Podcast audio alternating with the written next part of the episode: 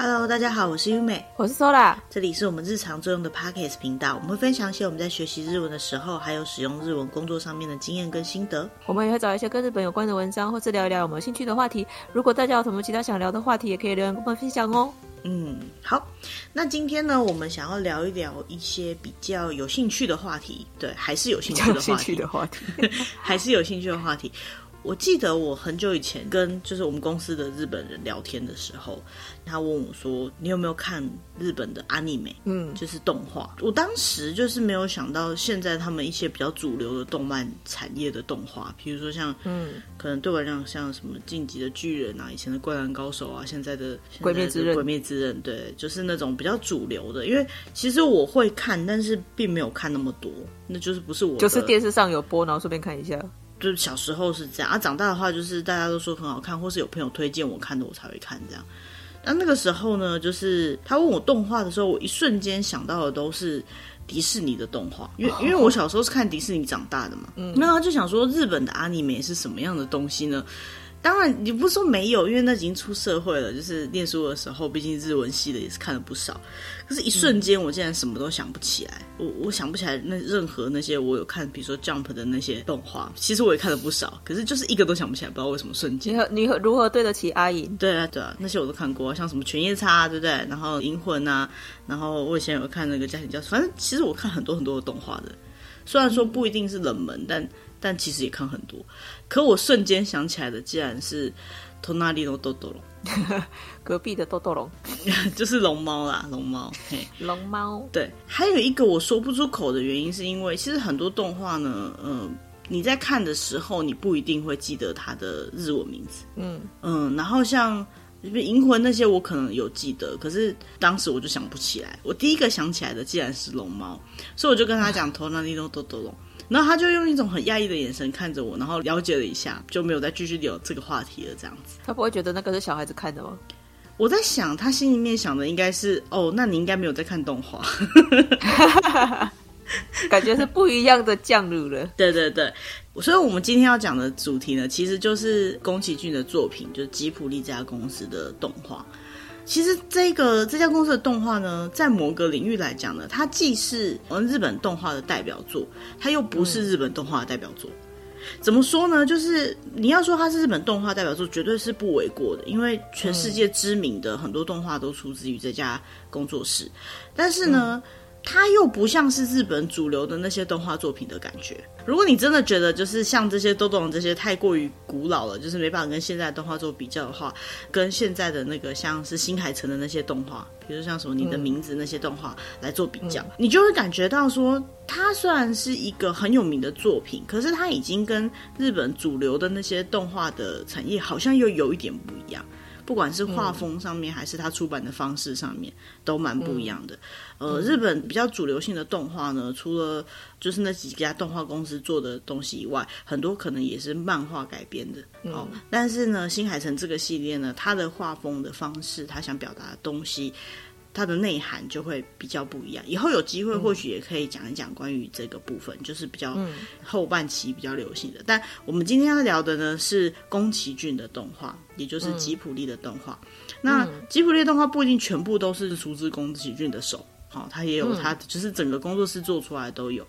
那他整个横跨的年代呢，从他的第一部作品就是《风之谷》，呃，叫做《风の谷のナウシカ》好，这个片名。嗯 好，风之谷是在一九八四年推出来的作品，一直到呃最近的一部呢，叫做《安雅与魔女》，就是阿雅都马九。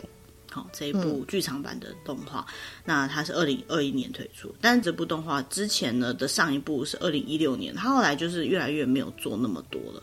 那在这长达就是四十呃快要四十年的这段时间里面呢，他们总共推出了二十一部作品。那据说还有一部是未定，就是还有做出来还没有播放的电影。嗯、那已经播放了，总共有二十一部这么多。那在这这么多作品里面呢，嗯、很多人可能会觉得哦，有一些作品非常非常的熟悉，然后一定都看过。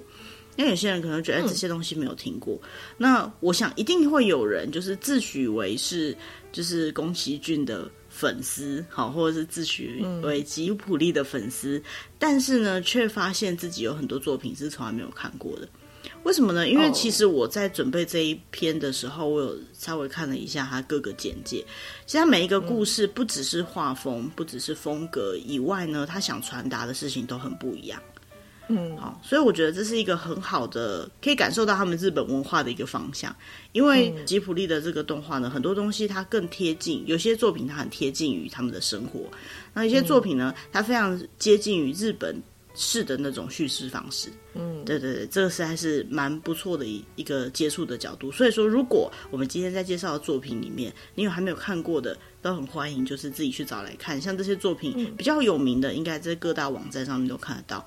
那就算它没有很有名的话呢，嗯、其实如果你不介意去找一些，比如说二手 DVD 店啊什么的，一定也都有。现在还有吗？有有有，还是有还是有的。像、嗯、像日本的那个二手 DVD 店，这些片一定都找得到。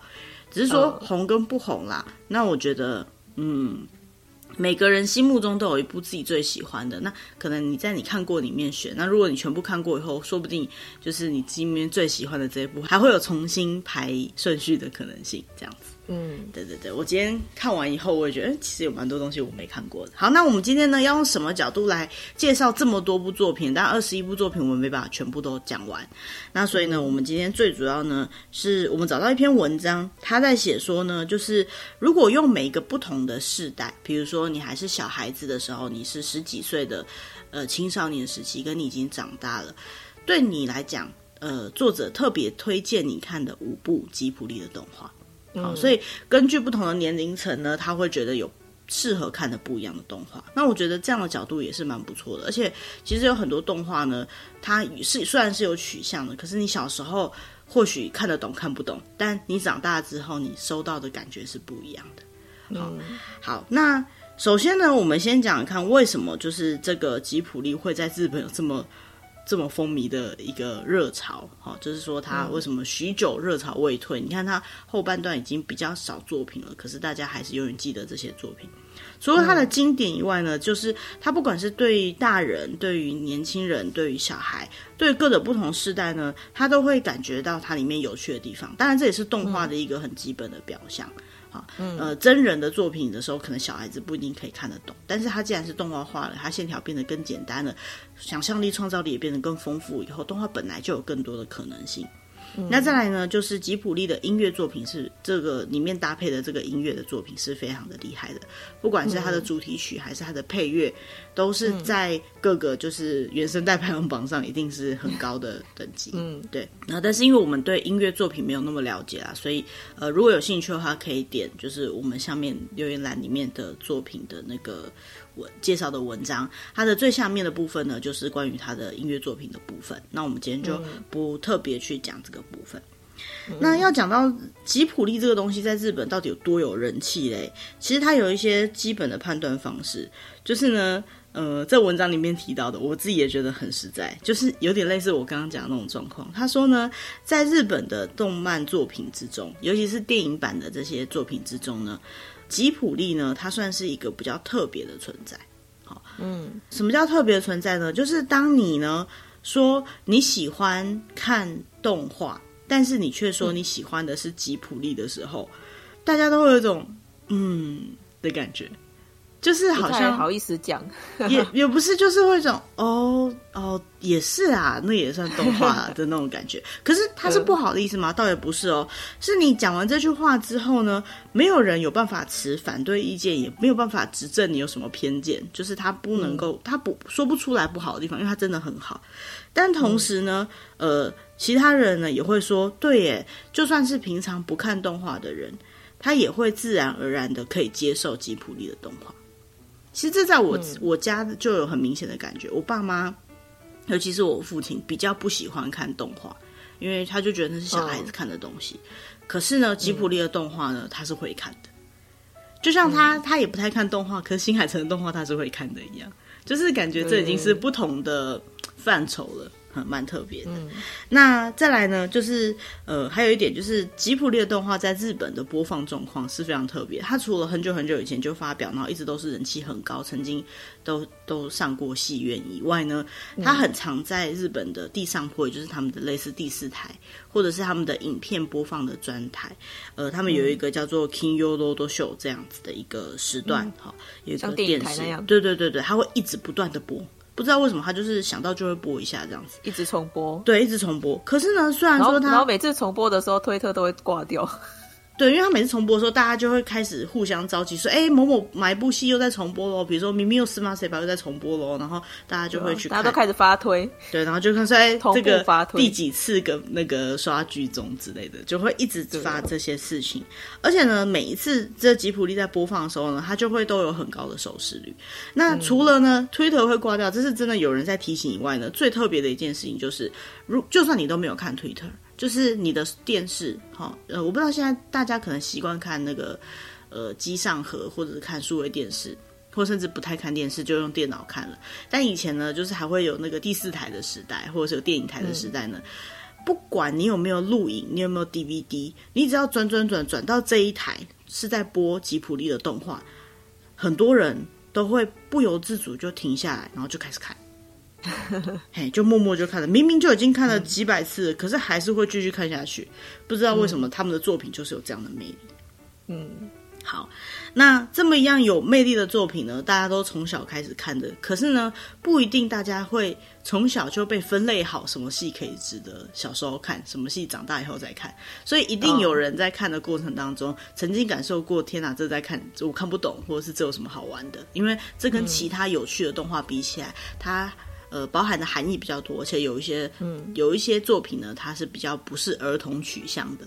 虽然它是动画，可是它不是给小小朋友看的这样子。嗯，那呢，现在的小孩比较幸福的一件事情就是呢，他们已经进展到这个阶段了，所以呢，我们身为他们的呃家长或父母呢，我们是可以选择给小孩子看的。所以接下来呢，我们第一个要介绍就是，如果你家里有小小孩，哈，或是小朋友，你比较建议他可以看哪些吉普力的动画会比较好一点？嗯，当然，这里面还是会有他看不懂的地方，甚至有些是比较建议家长陪同一起看的。但是呢，嗯、要说比较推荐小孩的话呢，就是以下这几部。第一名，你觉得是什么？错了，龙猫。这个在幼稚园的播放率应该是百分之百。对，大家可能都是小时候就是幼稚园的时候看的。我不知道现在的小朋友还看不看龙猫，嗯、可是我们小时候真的是百分之百会看龙猫的。我记得以前去幼稚园实习的时候，老师还是在播龙猫啊。啊、哦，对，我那时候去的时候好像也有看过一次龙猫，哎，对呀、啊，幼稚园实习的时候，播放率百分之百。嗯，龙猫真的是。经典中的经典，吉普力这个是一个工作室，不知道大家知不知道？我刚刚一直没有提到他的名字，他的全名叫做 Studio Ghibli，好，这是他的吉普力工作室。对，吉普力工作室，他的 Combun character，他的那个招牌角色就是豆豆龙。好，那豆豆龙长什么样子？大家应该有印象，哈，就圆圆的，然后松松软软的感觉，然后嘴巴很大，然后声音很大，很恐怖的那个。这样子的一个角色，那这个豆豆龙呢？嗯，其实我觉得他最可爱的一件事情，甚至还有很多人他到现在还是会这么想。他说呢，豆豆龙的设定哦，其实是大人就看不到，小孩子才看得到他。嗯嗯嗯。所以呢，嗯、呃，还是有很多人会觉得说，豆豆龙应该是确实存在的吧？但是因为我们都长大了，所以我们就再也看不到了。你不觉得这想法很可爱吗？嗯对，就是一个梦想。有啊，小时候好就很想要遇见龙猫啊。对啊，我就觉得，可是事实上，仔细想看，就是龙猫的那个场景也是蛮可怕的。就小朋友自己一个人跑到外面去，然后遭遇很多很特别的事情，还有就是会把人吃掉的公车。猫公车，可是我那时候小时候觉得猫公车好像就是软软的，很舒服哎。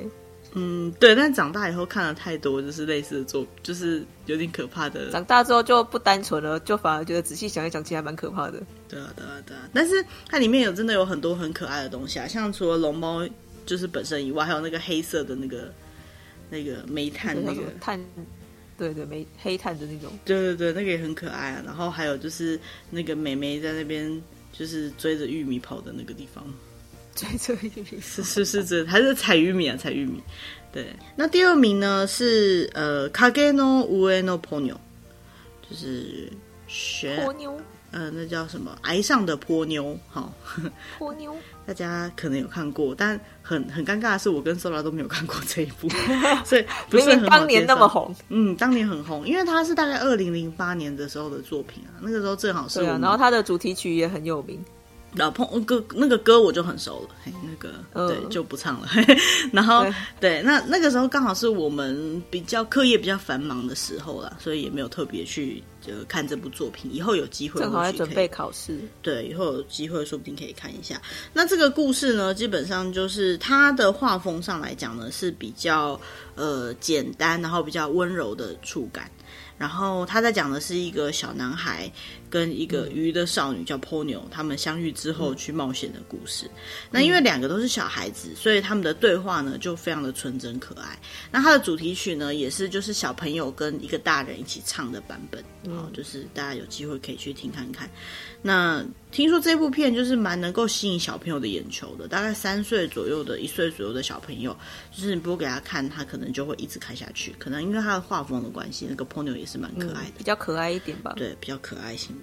好，那第三名呢叫做 Majo no Takyubi，好，魔女宅急便。嗯，魔女宅急便呢是一部跟 Totoro 差不多同时期，他们好像呃 Totoro 先，然后隔年就是魔女宅急便的、嗯、的一部作品。那这部作品呢，最有名的、最经典的的画面就是那个有一个头上绑着红色蝴蝶结的魔女，她骑在扫把上面，嗯、然后在飞，然后还有一只黑色的猫咪跟着它。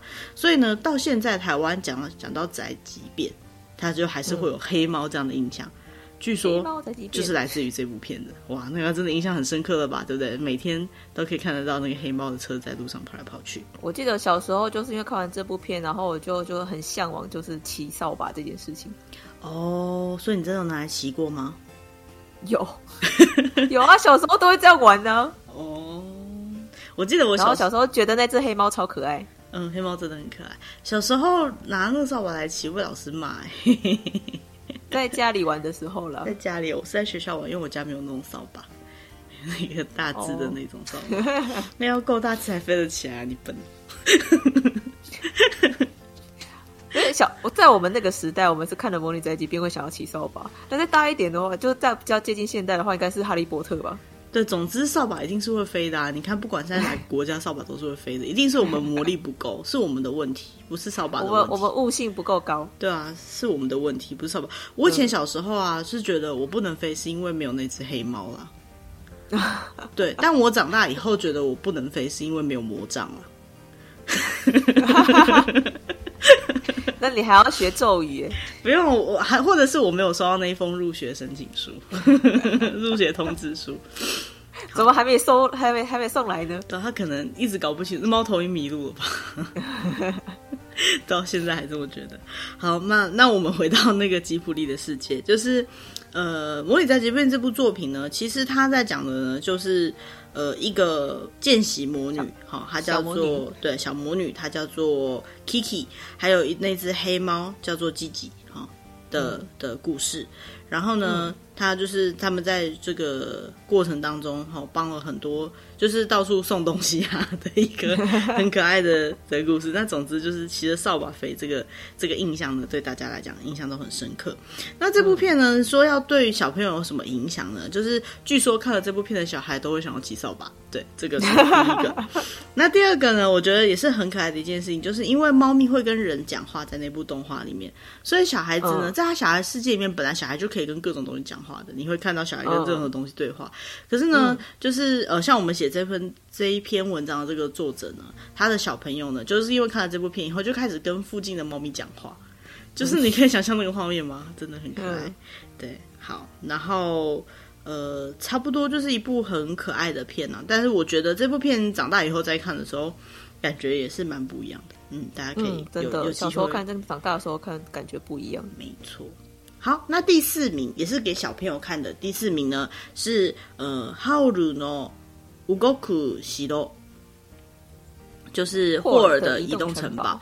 对，这部片也是我长大之后去电影院里面看的，我印象中很深刻。嗯、那这部片呢，比较特别的风格呢，是呃，跟以前的可能有点日式的街道或日式的地方比较不一样，也跟幻想幻想型的那种比较不一样的是，它的它是西洋式的氛围跟西洋式的魔法使用的感觉，好，所以还有一些就是你会觉得有点无法想象的一些生物。好所以呢，它会有一些比较幻想的元素在里面。嗯，对。那像这样子的东西呢，本来就很容易吸引小孩子的目光嘛。那最特别的是呢，这个浩鲁就是这个霍尔这个角色呢的配音员是当当年红，现在也很红的一位就是演员，叫做木村拓哉，他配音的。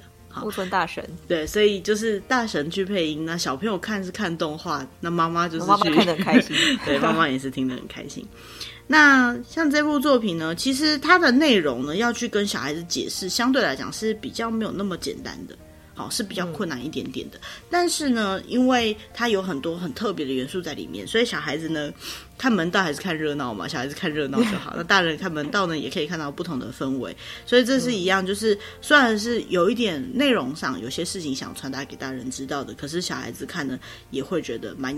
应该也是蛮有趣的，但是如果是似懂非懂的小孩，嗯、可能到小学阶段的话呢，他比较没办法单纯看热闹的时候，他或许会有一点点看不懂。好，所以也可以再推，也可以再更大一点点的小朋友。好，嗯，那第五名呢？嗯，这名字有点难念。第五名叫做《黑色タヌキ合戦本ボコ》这个片，哎、欸嗯，这个要怎么翻呢？这个、叫做《平成离合战》哦，这一部片。 好，那就在讲狸猫的故事吧。对，他在讲狸猫的故事，他狸猫会变身，然后会做一些很特别的事情。嗯、那其实捉弄人。这部片呢，我自己也真的是没有看过，而且它的风格呢，嗯、跟一般的吉普力的风格有那么一点点不一样。可是它真的蛮特别，就是这部片虽然没有到特别的红，呃，就是没有像其他作品那么有名，嗯、可是它的周边还不少。就是 如果你去他的那个，就你可以看到，可能对，因为那个狸可能狸猫的作品蛮蛮可爱的吧，就是大家都会买。那、嗯，我印象很深刻，就是我没看过这一片，可是一直有看到它的周边。好，然后这部片最有趣的就是狸猫会讲话，然后就这一点就很有趣，然后加上它的配乐，再配合它的台词，就会有一些很特别的氛围。那大人看呢，一样是一个蛮多。呃，内容蛮多想传达的内容在里面的一个作品。嗯、小朋友呢，就是看热闹，因为狸猫呢，它会突然间做一些很奇怪的事情，然后突然间用两只脚开始走路，嗯，还会变身什么之类的，嗯，所以小朋友可能就看起来就觉得哎，很很有趣。但是呢，嗯，因为它的故事内容呢，有一些比较现实的东西，也有一些比较沉重的东西。嗯，所以呢，再加上它的旁白呢，也稍微比较难困难一点，就没那么好理解。嗯、所以呢，会比较推荐就是呃，大人跟着小孩子一起看会比较好。嗯嗯，这个是他们要介绍的前五名，给比较偏小孩子看的作品。嗯，那接下来呢，要讲的就是要给年轻人看的作品。年轻人其实也是就是青少年啦，大概是十几岁的小朋友，十几岁，对，十几岁可能。二十出头也还行吧，哈，这是比较青春一点的故事。首先第一部呢，叫做《耳をすませば》， 心之谷。对，《耳をすませば》翻译过来是心之谷，诶，我从来没有想过是会翻成这个名字，因为这这部片日文原名应该是说竖耳，然后倾听这样的意思，就是专心的听的意思，因为它跟音乐有一点关系。这部片的内容。那这部作品呢，也是我自己印象非常深刻的，因为我不记得我小时候有没有看过，可是呢，我在日本看了两三次，而且两三次呢，都是我刚刚讲的，就是我们并不是特别坐下来说我们要来看这部片。 我记得第一次是我在学校遇到我同学，就日本的同学，然后我同学说：“哎、欸，今天晚上会播《耳をすませば》，你要不要来一起看？我们来煮火锅。”然后我说：“哦，好啊，好啊。”然后我就去他家，然后很专心的要看这部片。然后我想说。就是他开始播以后，我就想说，为什么这部片要特别就是号召大家一起来看呢？因为就找了一屋子的人一起来看这部戏这样子。然后后来呢，就又因缘机会，就因为我们那群朋友蛮常一起聚会的，啊，就是一起吃饭什么的吧。 后来呢，只要看到电视上有要播这一片，或者是刚好转到要播这一片，他就会停下来，然后我们大家再一起把这片看完。所以这部片呢，我在日本光在日本我就看了两大概三次以上吧。对，就是就是很完整的把它看完这样子，对，所以这个就是我我第一个感受到，就是吉他前面讲的，就是吉卜力的动画，其实你已经看了上百遍了，你停下，你看到还是会停下来再继续看一遍这样子，嗯，对。好，那这部片在讲什么呢？它其实是有很青春的一种。很有点青春、有点青涩的故事，这样子。他在讲说，里面也有一些就是比较神奇，就吉普力都会一些比较神奇的生物嘛，还有一些其实有点难以想象的魔法。然后呢，他在讲的是一个普通的呃国中生，然后他们的青春的故事。那其实呢，呃，这也是就是吉普力第一次做有点类似少女漫画型的这种作品。对，那其实他在讲的就是呃，对于自己的梦想还有自己的感情，然后很努力的过程当中呢，对于自己的心情呢，还是会带有一些怀疑，然后对于未来、对于将来会有一些不安的感觉，但同时也保持着希望，然后呢，也会不断的尝试着要呃把自己的能力发挥出来，大概就是。青少年时期常会有的烦恼跟氛围。好，那因为太小的小孩子看这部片呢，可能还没办法理解他他的烦恼。那反而是大概十几岁，就差不多同世代的人一起看呢，会比较有感觉。可是呢，就算你不是同世代的人，就是像我们现在长大了，或者是我当初看的时候是大概大学左右的时候，呃，你也会蛮容易就回想起来，就是自己在更青涩一点的时候曾经有过的那些烦恼。所以听说是蛮能有共鸣的。那翻译成《心之谷》这个名字，我就不知道怎么来的。不过我觉得 不知道哎、欸，这差太多了。嗯，它是一个蛮蛮经典的作品。哎、欸，那第二名呢，叫做《天空の城ラピュタ》天空之城。好，那天空之城呢，嗯、其实呃，就日本人的观点来讲，它是一个不管是男女老少都可以享受的一个经典之作。但是、嗯、尴尬的点是我也没有看过，所以我有点不太知道。我觉得，我觉得这一部。 很经典的，如果要说我很我最喜欢的吉普力的作品，我应该会讲这一部诶，《天空之城》嘛。好吧，那我有机会再重看。嗯、应该不是说没看过，就是我可能没有从头到尾的把它看完，就是以前小时候在电视上看一点点这样子。嗯、好，那嗯，这么经典的戏，我应该去看一下的。那这部作品在讲什么，就交给收海来讲了。其实我也不太记得了，但是就是在讲一个天空之城吧。然后呢？好，那我就讲我手上的资料上面写的好了。他说呢，《天空之城》呢是在讲政府的特务机关抓到了一个少女，然后呢，她、嗯、持有一个很呃不知道是什么的宝石，叫做飞行石。然后呢，嗯、为了要抢这个飞行石呢，就有一波那个空中的海贼，就是要去抢这个石头。那可是呢，嗯、在这个空中海贼跟政府两方之中逃出来的这个少女呢，在这个少女就被就是这个空中海贼跟政府夹击，因为两方都想要，就是找到这个东西。嗯、那这个细塔这个女主角呢，就跟一个机械工叫做帕子遇到了，然后接下来就是他们就是一起的故事，冒险的故事，冒险的故事。总之，《天空之城》就是一个这样的故事。那因为它真的，我觉得它特别在于就是它的故事设定啦，就是在天空上会有一个浮着在天空上的城。印象深刻应该是说，就是要去找到那个城堡，他要穿过厚厚的云层，在那个厚厚的云层之后，你眼前浮现的就是一个很大很大浮在天空中上的城堡。哦，原来是一个这样的故事，所以天空之城是真的有个天空之城就对了。对对对，他就是他们跑去那个天空之城，然后他好像就是因为那个石头，所以他可以浮在天空上。哦，原来如此。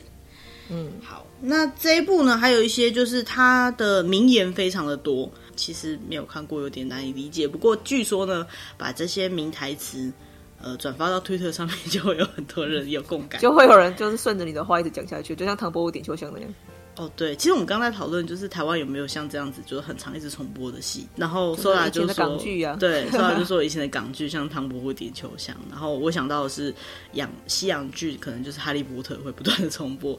然后那个呃零零七系列啊，还有《玩命关头》系列也会重播。然后还有新的，应该就是漫威系列的东的电影吧，哈，就是可能会一直重播。嗯、而且不管播几次，你看到可能还是会停下来再看一次这样子。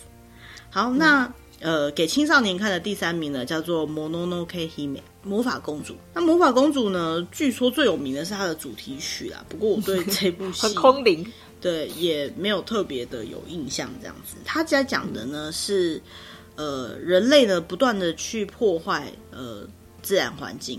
那为了保护森林，为了保护自然环境呢，所以呢就产生了人类跟动物之间的争斗。那其实呢，这这样的作品呢。呃，这种比较属于有攻击性的、比较嗯写实写实的电影呢，在吉普力的动画作品里面是比较少见的。所以呢，给太小的小孩子看的话呢，可能会呃有点不好解释。但是呢，如果是国中生以上的话呢，就非常的呃值得推荐。那其中最值得推荐的理由呢，嗯、是一 kilo。就是活下去，活下去这个基本的他们故事里面的主轴概念。因为当人类跟自然的争斗当中呢，嗯、我们可以看得到，就是首先就是战争的这个可怕，还有、嗯、呃主对于这些呃带着诅咒或是呃生病的人，好，我们可能会。其他人可能会对他产生的一些隔离或差别待遇，然后还有就是跟杀戮跟憎恨有关系的事情，也就是在讲人性的黑暗面啦。其实，哦，所以这部分反倒是就是可以让呃年轻人在比较年轻的阶段，哈，在还刚开始接触这个社会没有很多的阶段呢，就可以有一些醒思，在自己的心里面可以立下一个我觉得比较属于自己的。基本的想法的部分，这样子。嗯嗯嗯、好，那也因为他的这种呃传达的讯息性非常强的关系呢，所以这部作品呢也是吉卜力里面非常有名的一个作品。嗯，它大概是他们的中期啊，一九九七年左右的作品。好，那在下一部呢也是非常有名的，叫做《风の谷のナウシカ》，嗯，叫做《风之谷》。嗯，好，《风之谷》呢其实是吉卜力动画系列作品的第一部。 他在一九八四年就推出来了，嗯，嗯，那这部作品呢，其实是非常非常有名的。它里面最有名的，应该大家印象很深刻的，应该是那个很大只的那个虫，叫欧姆，觉得很恶心。小时候看觉得超可可怕，对，索拉特别怕那种虫，所以觉得不能接受。好，那。呃，对于现在的就是年轻人来讲，他只可能会觉得说，哇，那就是一部超老的动画。可是呢，事实上呢，就是呃，对于比较资深的动画迷，就是吉卜力的粉丝来看呢，其实这部片就算过了三四十年的现在呢，也还会觉得就是呃，是一部非常有名的经典作品。他在讲的呢是，当就是世界上充满着就是会让肺。腐化的那种瘴气、那种毒气的情况下呢，腐、嗯、海的世界，对对对，里面呢有一个跟巨大的昆虫一起生活下去的勇敢的少女的故事。嗯，对，简单来讲就是这样子。那因为她很勇敢的这样子的一个形象呢，所以就是呃，也是让大家特别憧憬的感觉。那据说呢，她、嗯、最有名的就是她的最后一幕的画面。那这里就不爆雷了，大家有机会可以。再重看一次，或者是在呃没有看过的话，就是再去看一下，然后去看一下说，哎、嗯，什么叫做最经典的最后一幕的画面？嗯，好，那第五名也是推荐给就是青少年朋友的第五名呢，就是《Sendo Jiro no Kamikakushi》，就是《神隐少女》。神隐少女，我记得我也是在电影院看的。我是后来自己去找来看的。对，我我真的蛮喜欢这一部的。虽然说这部片啊，据说给小孩子看啊，会被会吓到小孩子，就太小的小孩，因为他可能会觉得那个无脸的很恐怖吧？不是，他们吓到的点是一开始那个他爸爸妈妈变身变成猪那里。对对对对，因为小孩子很容易会被那种情绪影响到嘛。他吓到之后，嗯、据说呃，像我们写这篇文章的这个作者，他的小朋友呢，他给他看的时候还太小了，可能才三四岁左右吧。那小朋友一看到那一幕之后，他就吓到，然后就再也不愿意看这部片。不管他后来再长大一点，哦、再让他试着看几部，可能在他还就是能够理解以前，他都不敢再看这一部片。所以就是太小的小孩子，毕竟不能给他看那么残忍的画面，对他们来讲那是很可怕的。嗯、爸爸妈妈不见了，那是很可怕的。变成猪了，变成猪猪了。对，所以就是。嗯，是是真的，就是小太小了，好像不推荐的样子。好，但说到这部片呢，其实它有一些很厉害的一些事迹，像是呢，嗯，它在日本的电影史上呢，销量哦都是常年的 top，就是冠军。它有很拿到很多国际的电影节还有奥斯卡的那个奖项。好，不只是日本国内，包括国外海外都是非常知名度高的、非常高的这个吉普力的作品。嗯，那这个作品呢，它的中心呢，就是一个，呃，其实一般来讲哈，动画的作品，尤其是之前的作品，比较会是塑造一个本身就已经很可爱，然后很很心智坚定，然后很强的少女的故事，好，或是主角的故事。嗯、可是这个作品呢的这个主角叫做千寻，好，就是这个吉希多江呢，他是完全。没有这样的要素的。他在一开始呢、嗯、的故事的一开始呢，基本上他就是一个没有自主性，然后也不没办法好好的跟别人对话，就是一个很现代的小孩子。对，现代小孩子的基本样子，嗯、就是可能还没办法很独立自主，然后什么事情都还不太会的这种感觉。嗯、但是呢，所以呢，在故事一开始呢，我们会不断的看到这个主角被骂的这个场景。可是呢，嗯、他进到这个不可思议的世界里面，好，就是先不讲太完整，就是反正他进到一个不可思议的世界里面，在那个世界里面呢，他彷徨，他没有任何帮助的情况下呢，呃，别人叫他做的事情，他却很努力的都去做，然后呢，嗯。呃不管是在什么情况下呢，都咬牙也是努力做下去的。这种很坚定的这种意识呢，反而会让别人有特别的好感。那加上故事的进行下去，到后来呢，他就开始慢慢的改变他自己的状态了。嗯，所以像这样子，从原本比较弱，然后越来越好的这种呃进展方式呢，也会让观众呢对于这个角色，对于这个作品有更深的代入感跟沉浸式的感觉。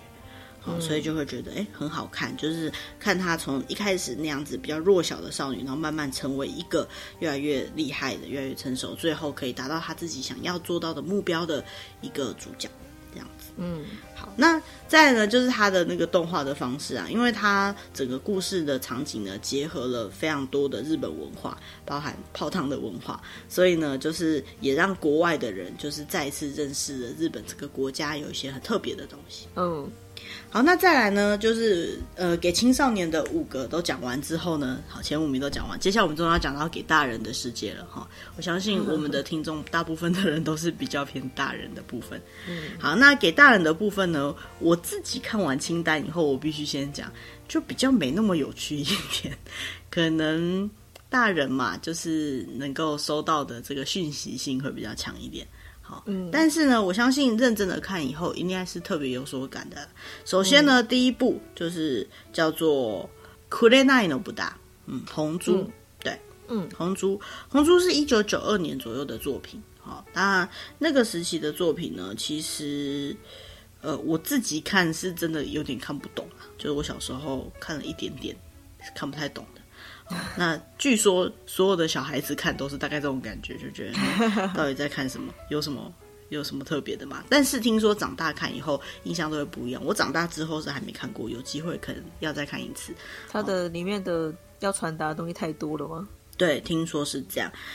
好，那他这个故事呢？嗯，他在讲说，不知道为什么有一个飞行员变成猪的样子，嗯、然后坐着那个飞机。然后在意大利的海边飞，这样的一个航空呃剧。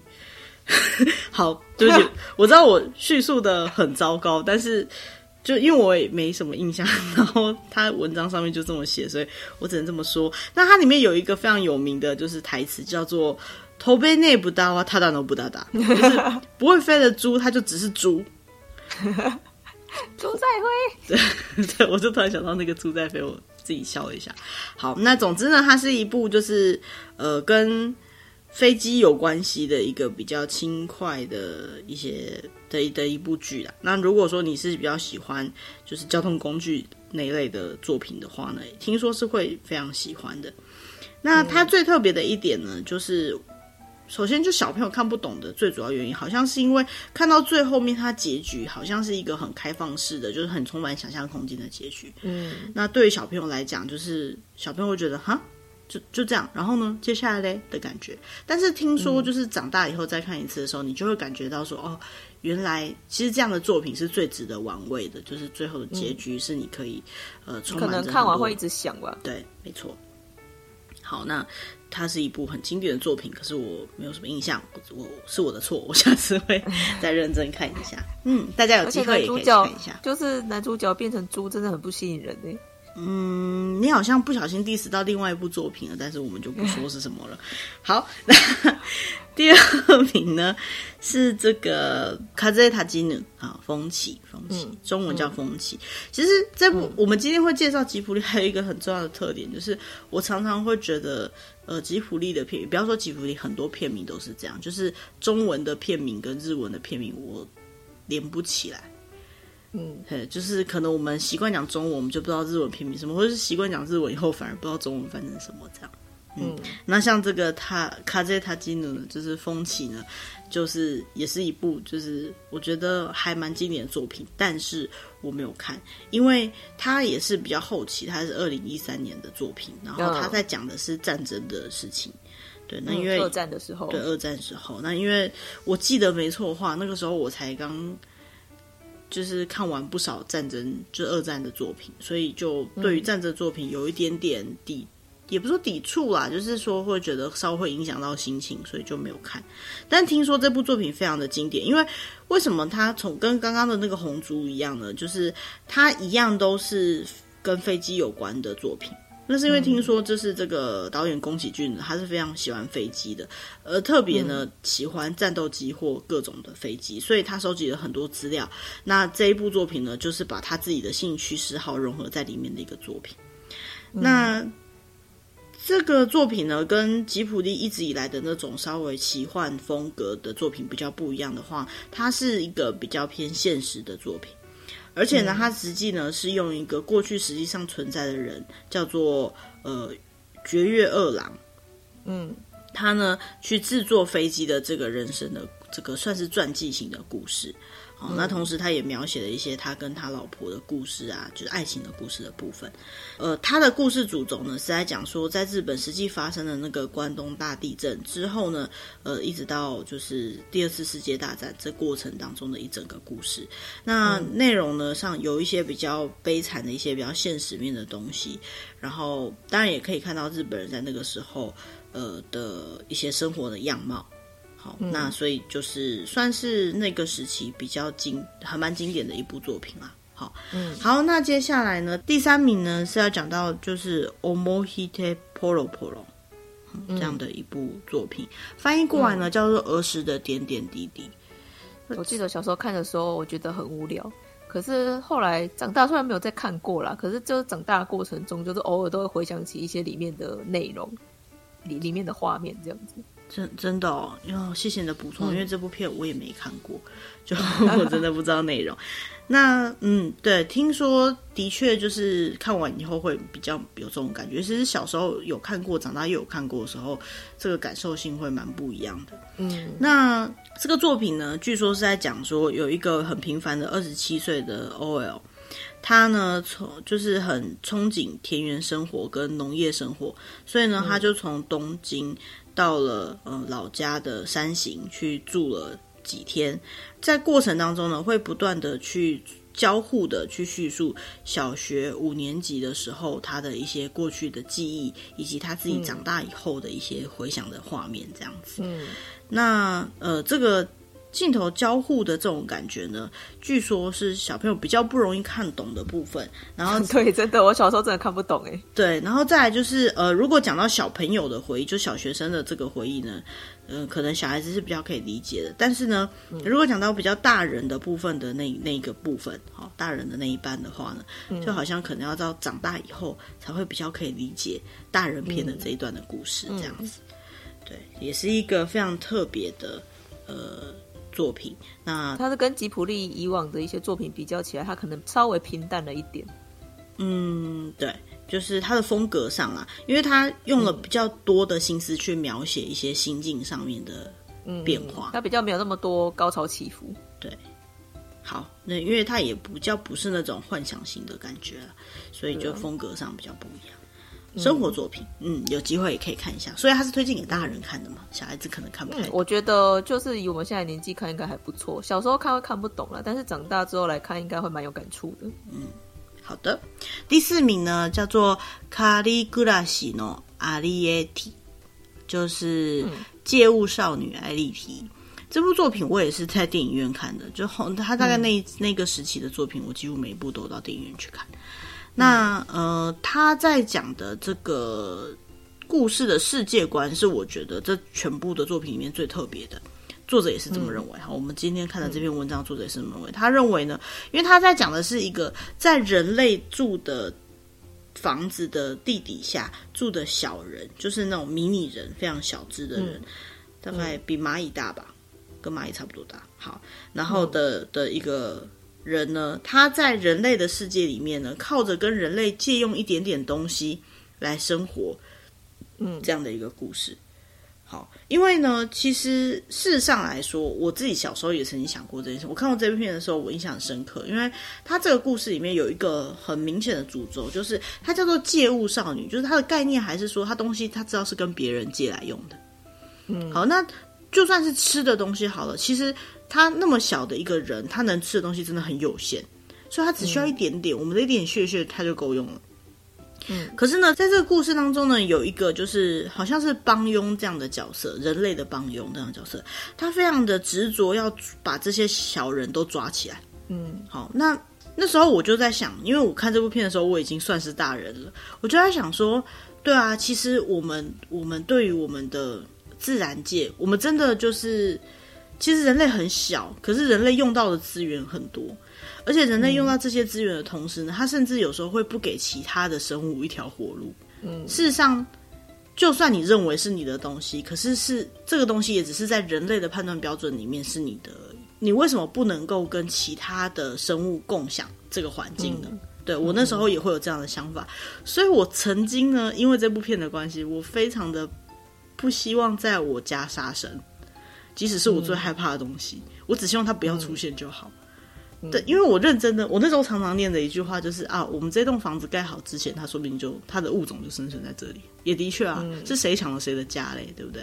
所以我觉得这部片让我觉得很深刻感觉，嗯、但它这里面也不完全是在讲这件事，因为毕竟它的确是来借用人类的东西，它也有这个概念，只是说，就是这时候情况下，人类还是一直想要就是去捕捉它、去攻击它的这个印象，对我来讲印象很深刻。嗯，好，那这可能也是呃。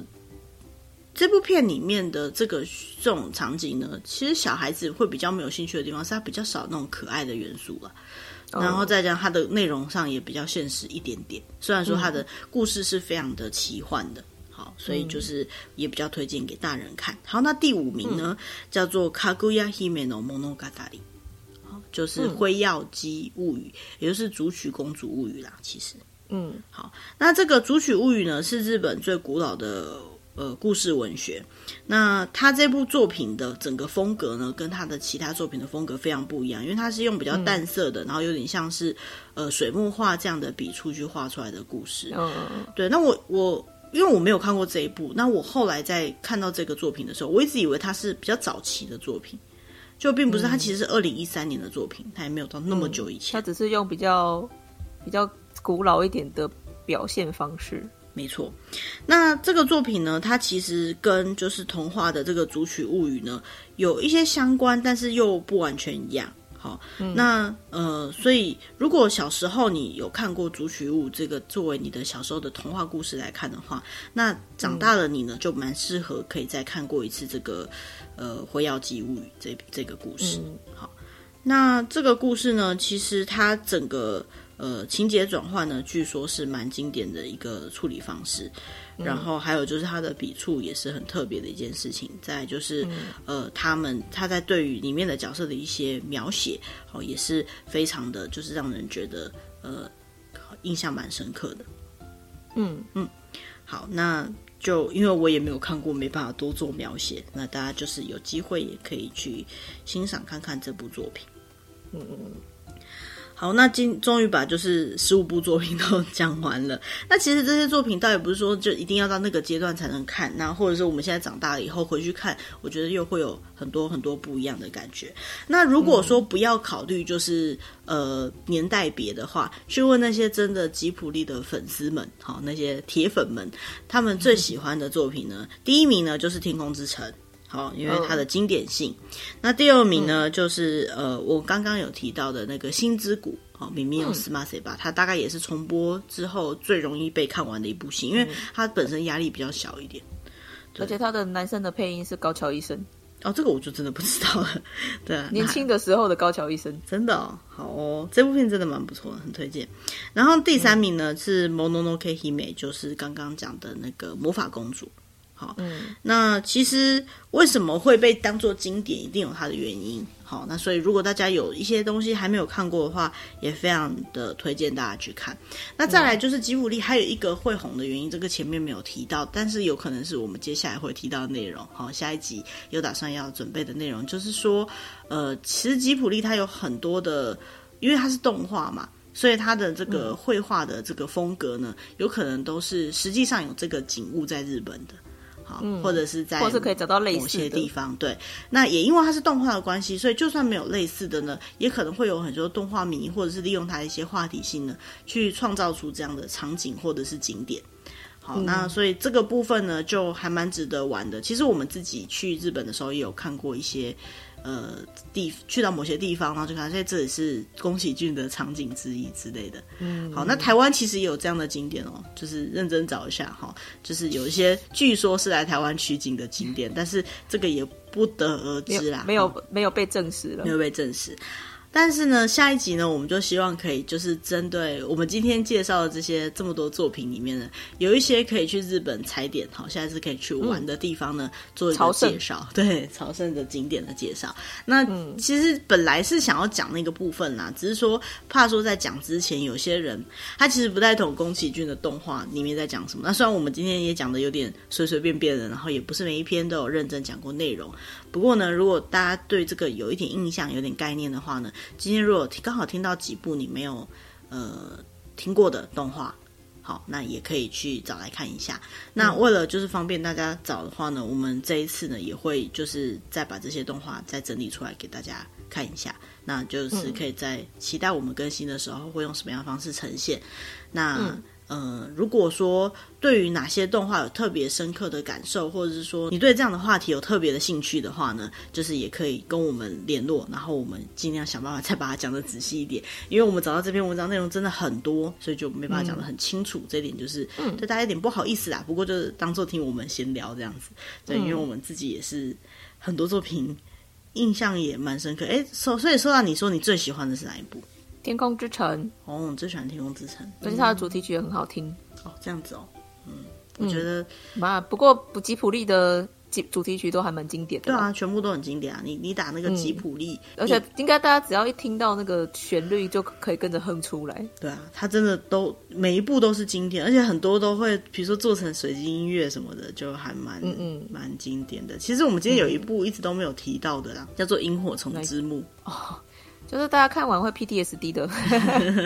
我记得我第一次看完真的很惊讶，就是那部作品真的是写实面的地方很很好的作品，但是你真的看了心情会很不好。对，那如果对这部有兴趣的话，也可以去看到它也有真人版的作品这样子。嗯，嘿，对、嗯、它，嘿，大家可能不知道，它呢其实是跟龙猫是同一年的作品。